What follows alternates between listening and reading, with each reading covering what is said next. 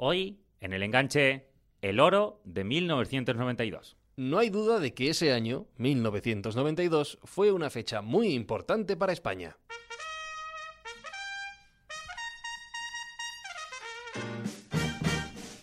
En primer lugar, porque en febrero de 1992 se firmó el famoso Tratado de Maastricht. El que básicamente daba el arranque a la futura Unión Europea, la de hoy en día. Y hablando de arrancar, también se ponía en marcha uno de los transportes del futuro. Me ha costado 448 mil millones de pesetas. El AVE vuela muy bajito, rozando unas vías férreas a 300 kilómetros por hora. El AVE comenzaba a volar entre Sevilla y Madrid, dando el primer paso a una red de trenes de alta velocidad que poco a poco va inundando España. Y es que en 1992 Sevilla estaba muy de moda. Sevilla tiene un color especial. Sevilla sigue teniendo su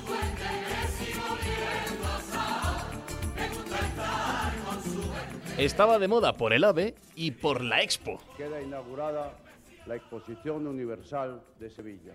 La Exposición Universal aterrizaba en la capital andaluza convirtiéndola en el foco de las miradas en aquel año 1992, con Curro, la mascota del evento, apareciendo por todos lados, aunque eso sí, Curro tuvo un rival temible, quizá por encima de su nivel. Ese rival venía de Barcelona y era Kobe.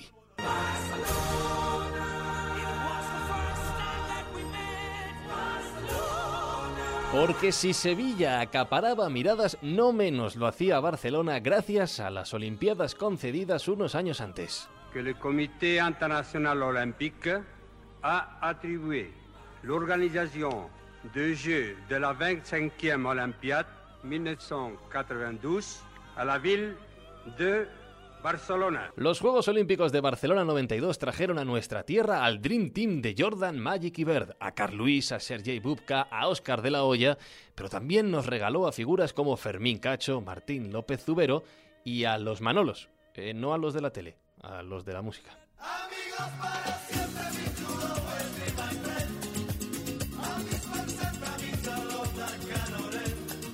Y en lo nuestro, en el fútbol, Barcelona 92 nos regaló una medalla de oro. Ahí está el envío de Ferrer, no llega Kiko, Luis Enrique, la pelota para Kiko, gol de España. ¡Qué gran año 1992! Por lo menos hasta el verano. Eh, luego en otoño vino una crisis económica y ya no fue tan, tan bonito. Pero oye, que nos quiten lo bailado. Medalla de oro en fútbol. ¿Cuándo hemos vuelto a poder decir eso?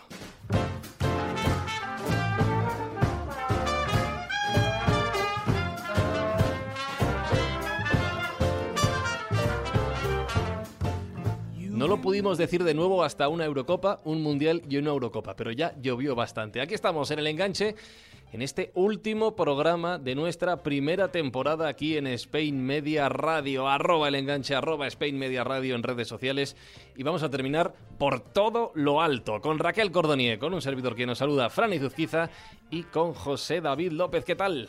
Muy buenas, Fran, muy buenas amigos del enganche. Nos vamos a despedir a lo grande, como bien decías. Eh, el otro día, Fran, atento a esto, leí un reportaje que al parecer generó posteriormente bastante eco, yo me enteré después, hablaba sobre los millennials. Ah, sí, sí, sí. Yo lo ignoraba y quizá vosotros también, pero los nacidos entre el 80 y el 2000, es decir, en los últimos 20 años del siglo pasado, forman parte de esa generación que levanta hoy en día tantos debates, eso sí, seguramente debates entre los que no pertenecen a ella, desde luego. Mm.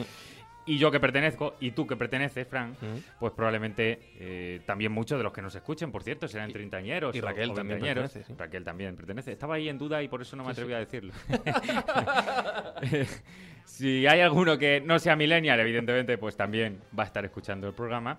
Pero eh, decía un poco que, evidentemente, había muchas cosas que habían pasado en otra época Sí. que eran hoy los veinteañeros, los treintañeros, quienes estaban volviendo a dar fama, a dar forma y a dar fuerza a lo que ocurrió. Y claro, si hablamos de lo que ocurrió, pues una de las cosas que ocurrieron y que sí que disfrutamos los millennials fue que los Juegos Olímpicos del 92 pues fueron en casa, fueron en Barcelona y todos lo vivimos. Así que eh, empezamos a conocer a deportistas que casi no veíamos nunca, que no conocíamos. De repente España se convirtió en una potencia en un montón de prácticas deportivas, lo cual pues fue un empujón, un arreón enorme para España. Y por primera vez muchos vimos ganar algo a España en fútbol. Por eso aquel 11 que era de Tony, Ferrer, Lasa, Solozábal, López, Luis Enrique, Guardiola, Belardo, Verges y Kiko, también Alfonso, por cierto, nos quedó implantado de por vida en la memoria. Y como últimamente la gente utiliza el término de millennial para los que nacimos en aquella etapa de un modo más o menos cercano o despectivo, pues hoy el programa va dedicado a ellos, los que disfrutamos, antes que nadie, un gol de un título para España. Hoy el programa va para los millennials.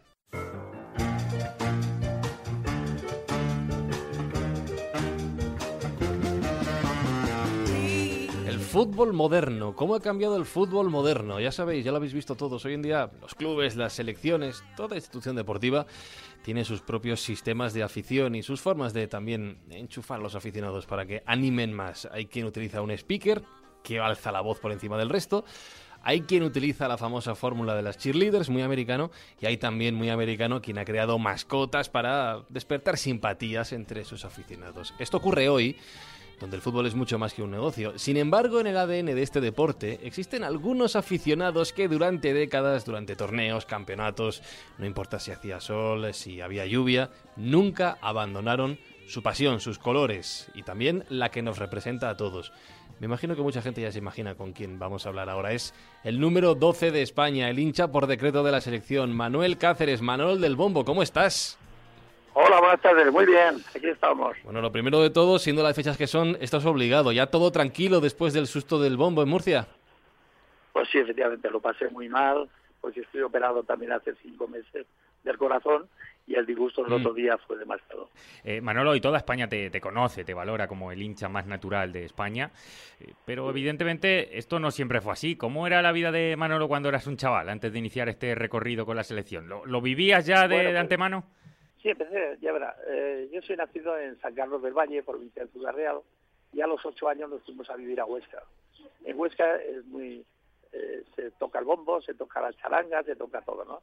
Entonces yo cogí un bombo hace 51 años, tenía yo 16, 17 años, y hasta ahora empezaba a animar al Huesca, Barbastro, Monzón, Inefar, luego bajaba a Zaragoza, luego animé al Barcelona varias veces, al Valencia, al Madrid, y luego ya se me dio por seguir a la selección española.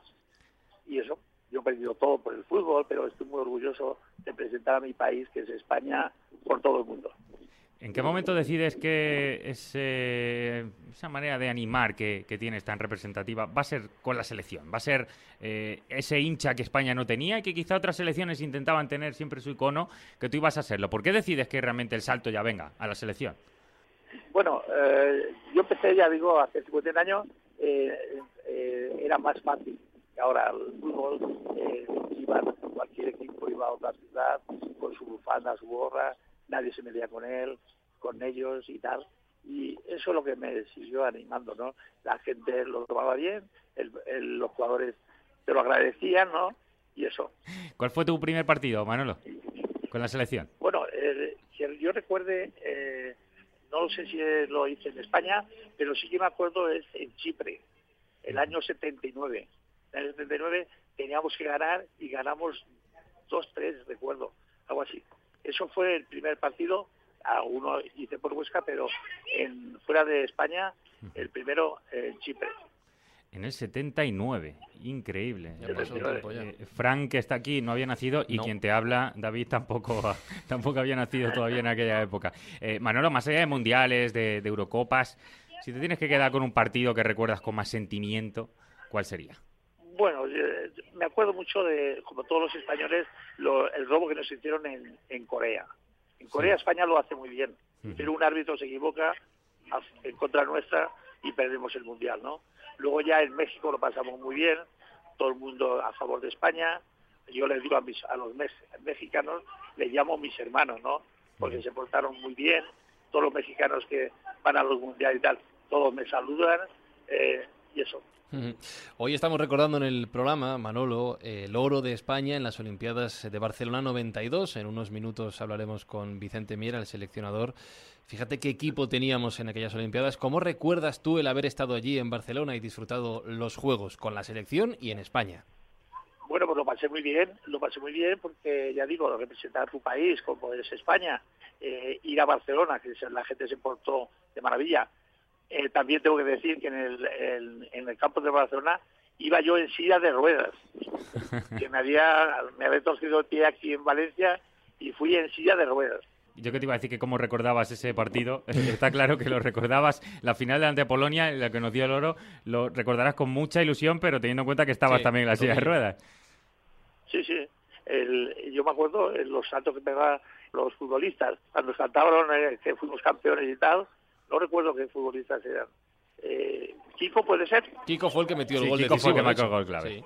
lo pagamos muy bien, la gente se portó de maravilla con la selección española, todo muy bien. Al ser en España, eh, Manolo, eh, notaste como quizá pues esa hinchada se veía más representada también en ti como icono. Es decir, eh, Manolo va a todos los sitios. Ahora está en España, ahora estamos en nuestro país. Eh, ¿Tenías mucho más detrás de ti, más afición? ¿Viste que la cosa era diferente a lo normal?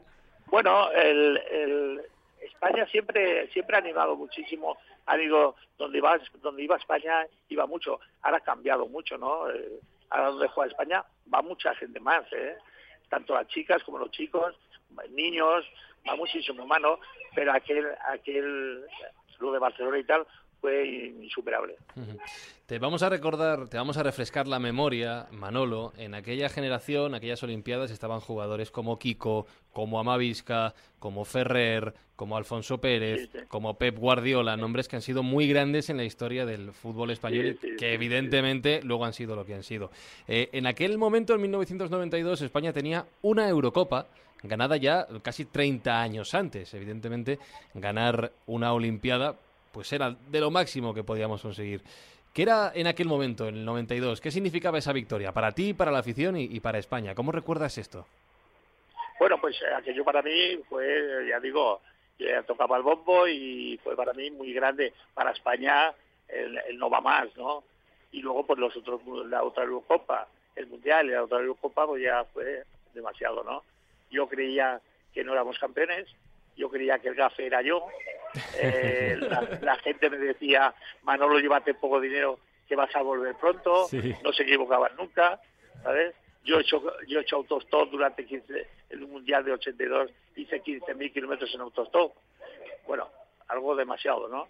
Tela, tela, tela. Yo estuve contigo, evidentemente, eh, te, te pude entrevistar en la Eurocopa de, de Austria, eh, la primera que, que ganamos, y la verdad que sí que había una dinámica de esto que estás diciendo tú. Siempre, va, si en 15 días vamos a volver, si en 15 días vamos a volver. Yo era la primera Eurocopa que, que cubría, y cuando hablé contigo tú me decías, no, vamos a tener fe que esta vez los veo a los chicos bien. Y mira, lo hemos cambiado un poco, ¿eh, Manolo. La verdad que desde que tú fuiste a los primeros años, ahora España cuando vas es otra cosa, ¿verdad? Pues sí, efectivamente, ya hay, tenemos una buena selección. Eh, la pena es que se hace mayores, es normal, Mm. pero hemos tenido unas selecciones de categoría. Y tengo que decir que dentro de, no digo el año que viene, pero dentro de tres o cuatro años vamos a tener una gran selección. ¿eh? Vienen los chavales muy jóvenes, los jóvenes vienen muy bien, hay jugadores veteranos y yo creo que haremos una buen, haremos un buen papel en Rusia. Manolo, bombo va a digo, estar... sí, Manolo, va- eh, Sí. el bombo va a estar sonando ¿hasta cuándo? el bombo, pues toca hasta que Dios quiera. eh, yo creo que me, me gustaría jubilarme con 12 mundiales. Llevo 9. El próximo 10. El próximo año. Tengo 68 años. Uno más 69. Y 8 años se- 77. Aunque sean los dos últimos con garrotita, pero Manolo del Bombo defenderá a los colores de España. Así que tenemos que verle a Manolo en. Rusia, tenemos que verle a Manolo en Qatar y tenemos que ver a Manolo en un mundial que todavía no sabemos dónde se va a disputar. Es decir, nos queda Manolo para rato. ¿eh? Pero él ya está, ya está buscando billetes y reservando para ese mundial que no existe. La imagen del 92 es el gol de Kiko y la imagen del 92 de esas Olimpiadas también es Manolo levantándose de la silla de ruedas con el tobillo escayolado y el, y el bombo encima, celebrando como pudo aquel tanto. Manolo el del bombo, un placer hablar contigo y esperamos verte ya no en estos tres mundiales, lo que el cuerpo aguante, que sea mucho tiempo. Un fuerte abrazo, Manolo. Muchas gracias uno- y un saludo para todos los, oyentes.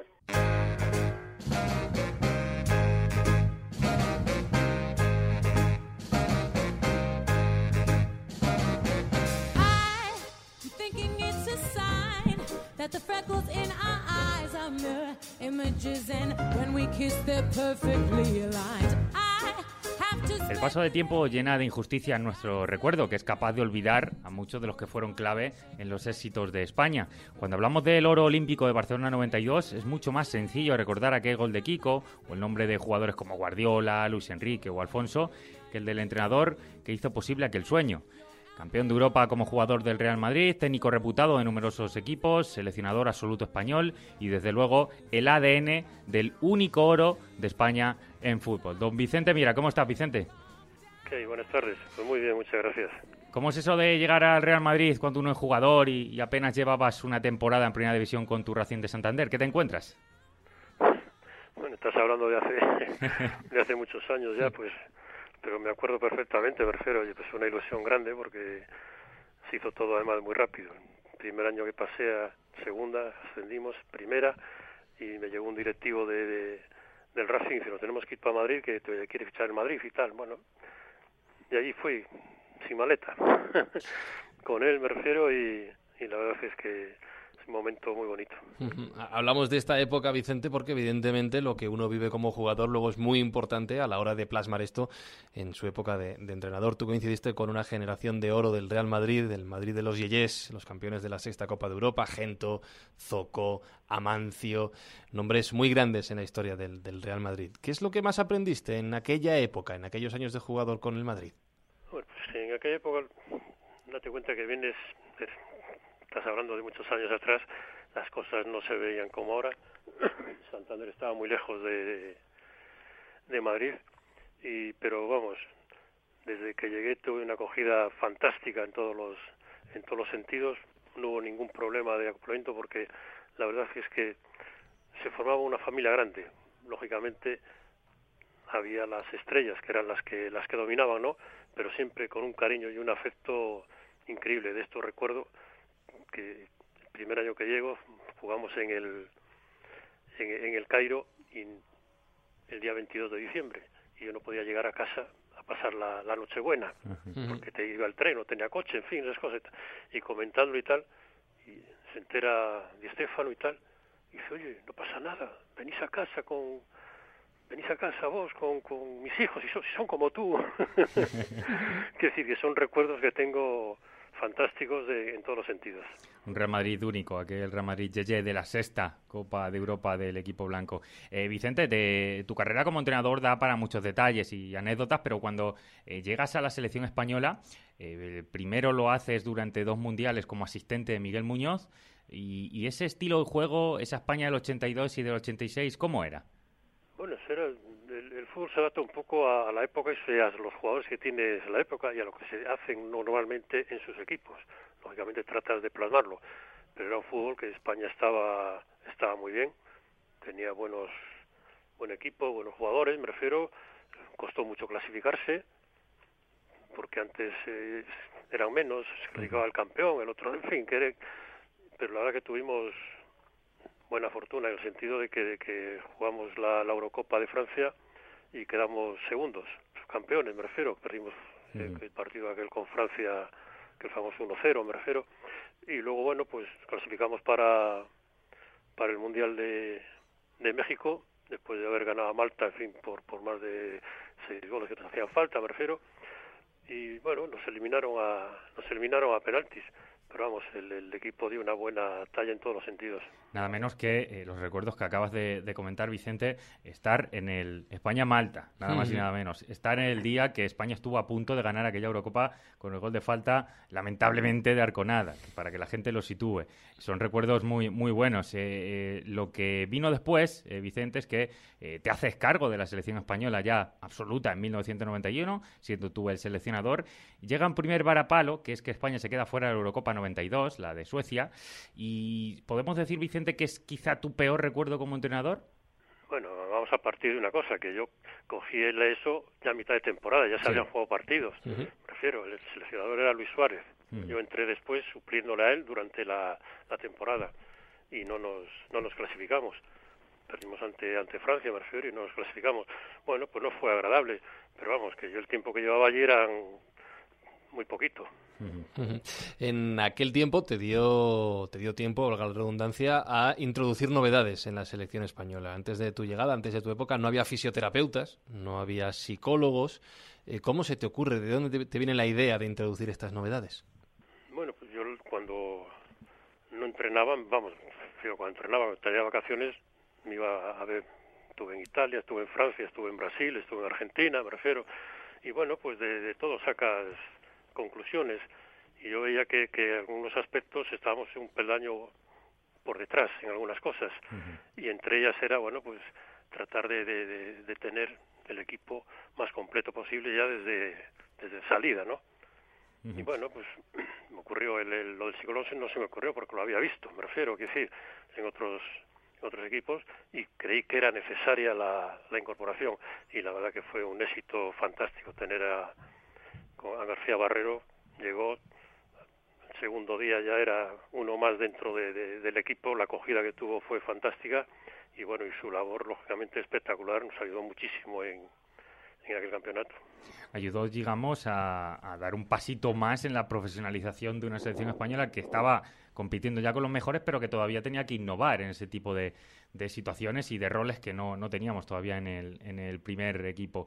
Eh, después, eh, Vicente, eh, llega el momento en el que tienes un poquito más de un año, o, más o menos, para preparar la selección olímpica. Eh, te llega ese nuevo rol, eh, y nada menos que es la participación más importante de fútbol español en un evento de este tipo, porque además éramos anfitriones. ¿Notabas una presión acerca de este tipo?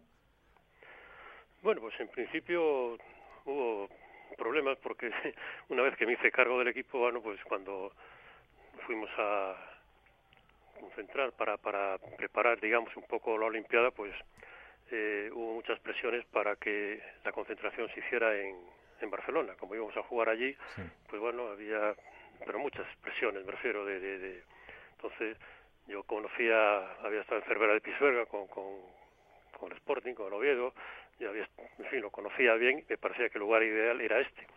Entonces hubo, bueno, las reuniones con la, con la directiva, tengo que decir que, que el, el, el presidente de la Federación Gallega, en fin, dio la cara en el sentido de decir, oye, si Vicente quiere este sitio porque más le gusta, me refiero porque había mucha presión grande para que fuéramos a, a Barcelona, a Molino, que era un sitio fantástico también.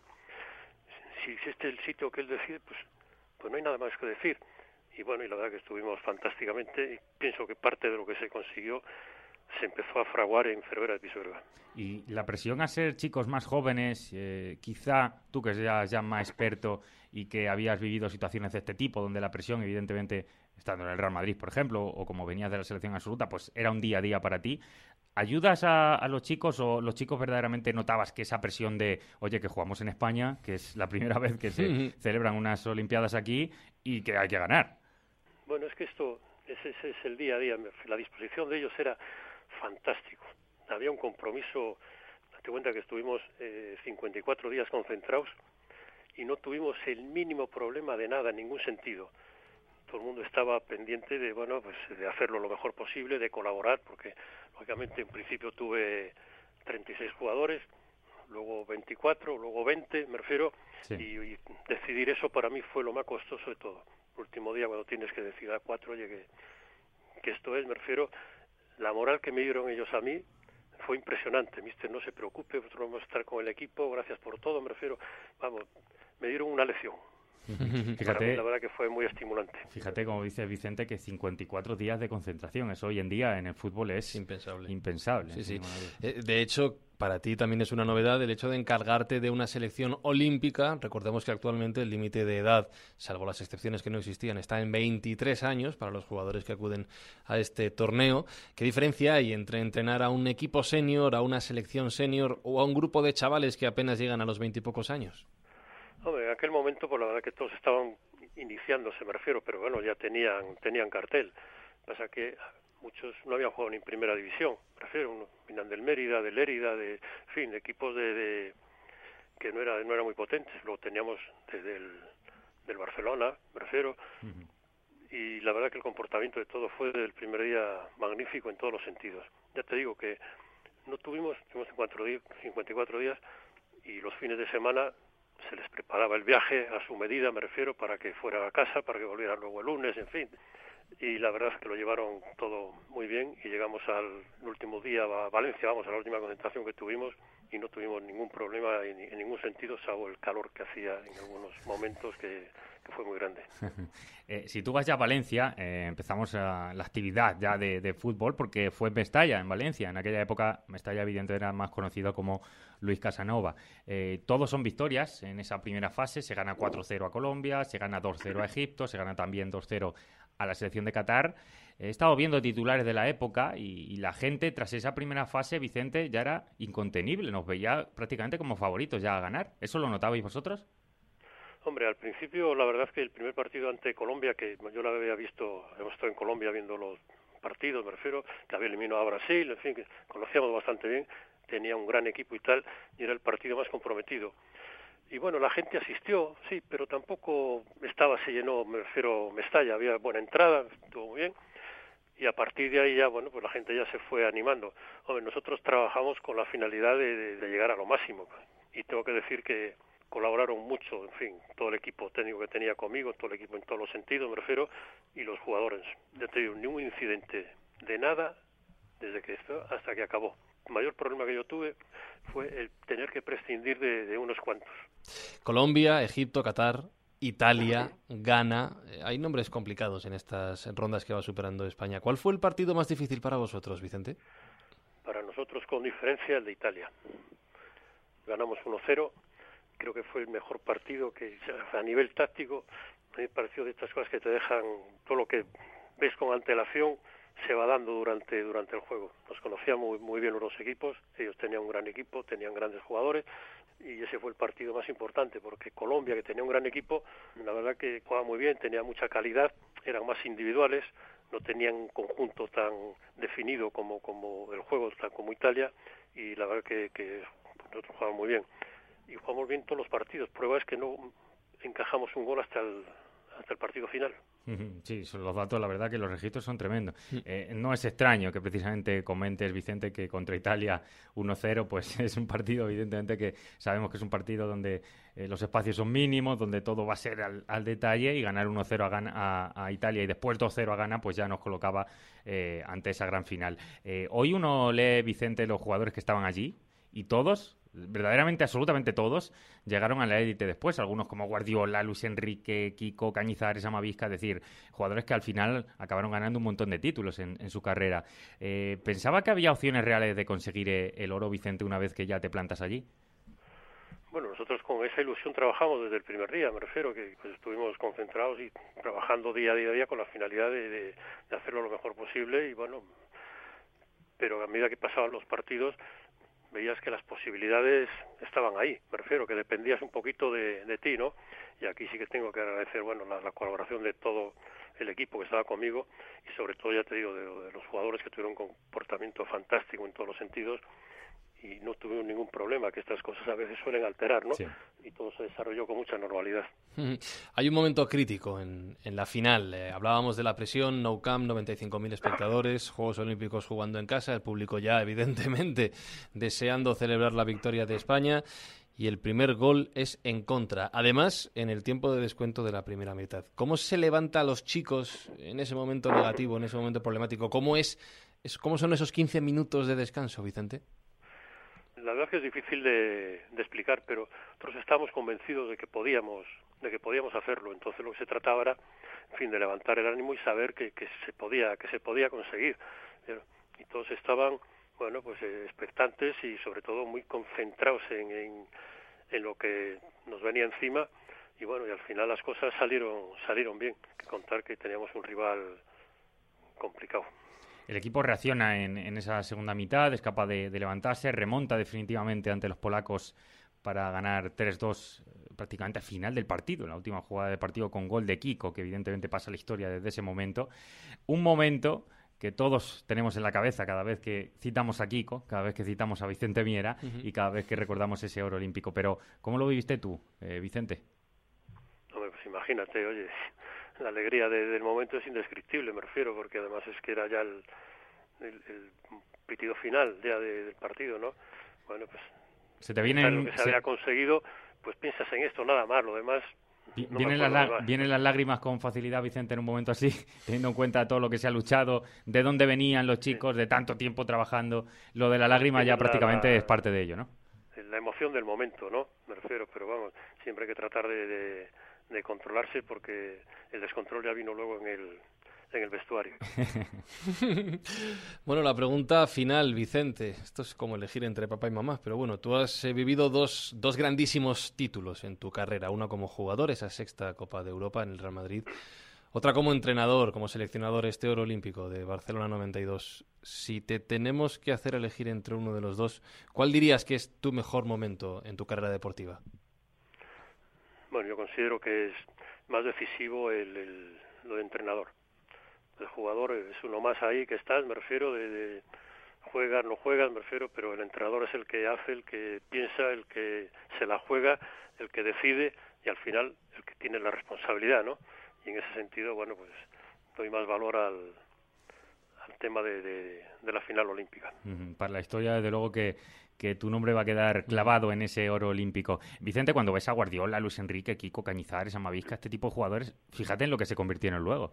¿Qué, qué sientes al ver la carrera que, que empezaron a fargoar contigo estos chicos? No, me parece normal porque eran buenos jugadores. Lo que pasa es que era cues- todo es cuestión de edad. Me refiero, todo llega con, con el tiempo, ¿no? Yo recuerdo que con, con Luis Enrique había fichado por el Madrid y no jugaba y estaba ahí. Salimos a entrenar el primer día está sentado en el campo, cabizbajo y tal, que se iba a ir al Sevilla, cedido, porque el Madrid le... Entonces, digo, ¿cómo dices? No, es que me ha dicho que voy, a ir al Sevilla y tal, no sé qué. Digo, mira, vamos a pensar un poco en esto. Y para al Sevilla, es decir, luego tienes tiempo. A ti te ha fichado el Madrid. Pero vamos a hacer esto y luego vamos a ver lo que deciden. Bueno, para quitarle un poquito de, de, de, de tensión, ¿no? A lo que él estaba pensando y tal. un chico además con pues, una persona muy, muy, muy responsable. Se lo, se lo graba mucho además y bueno, la verdad que estuvo fantástico en todos los sentidos y luego una vez que, que pasó eso, pues ya las cosas se, se resolvieron de otra manera, porque ya fue al Madrid, pero bueno, fue al Barcelona. Sí, luego hizo una, hizo una carrera muy para él buena. también me refiero, pero pensar en ese momento en, en ir a otro equipo y eso, cualquiera, que fuera muy bueno, siempre te quita un poco la, la atención a lo que se avecina y lo que teníamos enfrente en ese momento era lo más importante. Había que fraguar ahí eh, el camino para estos chicos jóvenes que llegaran al oro, que lo vieran, que lo, que lo divisaran en, eh, como objetivo claro para, para estos Juegos Olímpicos, que, que sin ninguna duda pues todos recordamos, la verdad. Eh, muchos éramos millennials, como nos llaman ahora, eh, y desde luego que lo seguimos recordando pues enormemente, por eso teníamos ganas de hablar contigo, Vicente. Además, esto de alguna manera fue para muchos eh, aquel mundial que nunca llegaba, que ya llegó en el siglo XXI. Fue lo más cercano que hemos tenido ha sido este oro olímpico del 92. Han pasado 25 años ya, que parece mentira decirlo. Nos hemos echado años de repente. Sí, de golpe, en un segundo. Eh, y que hemos querido recordarlo, pues como decía él mismo, quizá con el máximo responsable de que esto fuera posible, de que España llegase a lo más alto en fútbol, en casa además, en 1992. Vicente Miera, seleccionador, entrenador, gracias por eh, recordarnos estos buenos momentos. Muchas gracias a vosotros.